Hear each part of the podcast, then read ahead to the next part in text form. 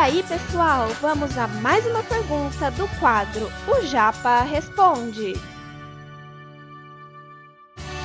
Você está ouvindo Redação Cast, o podcast para quem quer uma redação nota mil.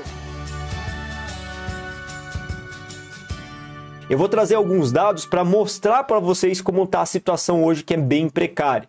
Olha só o que eu coloquei aqui. Bora lá, espera só um instantinho, deixa eu organizar aqui o meu navegador até para poder aparecer no cantinho aqui para vocês. Vou aparecer aqui, ó, bonitinho no cantinho em cima da imagem que eu coloquei bonitinha também. Segundo o IBGE, alguns dados que eles trouxeram para a gente, tá? Fazendo um comparativo de 2020 com 2019. Eu não tenho dados mais concretos de 2021, afinal de contas a gente ainda está vivendo o ano de 2021, nos aproximamos para o final do ano, às vésperas dos vestibulares, portanto alguns dados ainda não estão contabilizados. Portanto, alguns dados um pouco mais concretos são de 2020 e 2019. Lembra que 2019 é o período anterior à pandemia da Covid-19.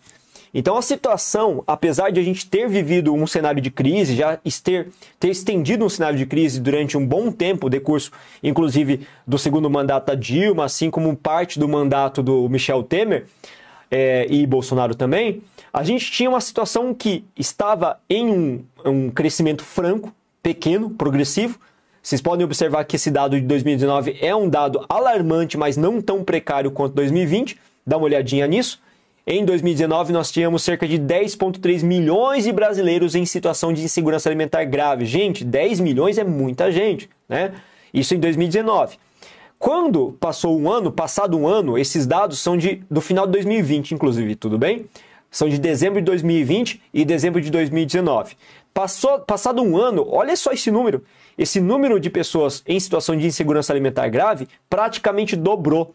E se eu de repente fizer o levantamento hoje, creio eu, né, que esse cenário ele tenha se é, pre, é, tenha se agravado ainda mais, né? Que o número seja até maior hoje, ultrapassando os 20 milhões de brasileiros em situação de insegurança alimentar grave.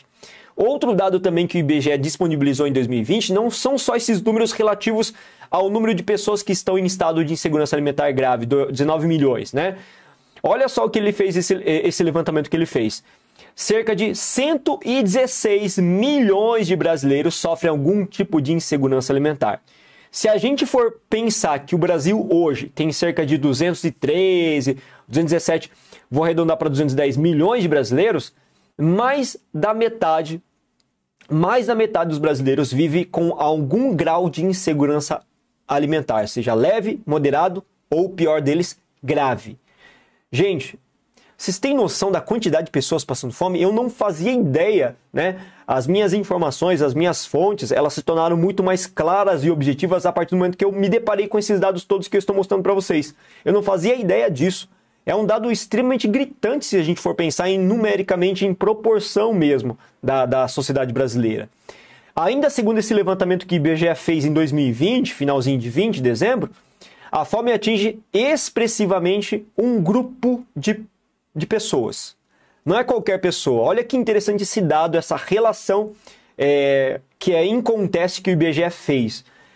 Esse problema da insegurança alimentar afeta especialmente e essencialmente, em sua grande maioria, pessoas que são pretas e pardas com um nível de escolaridade relativamente baixo.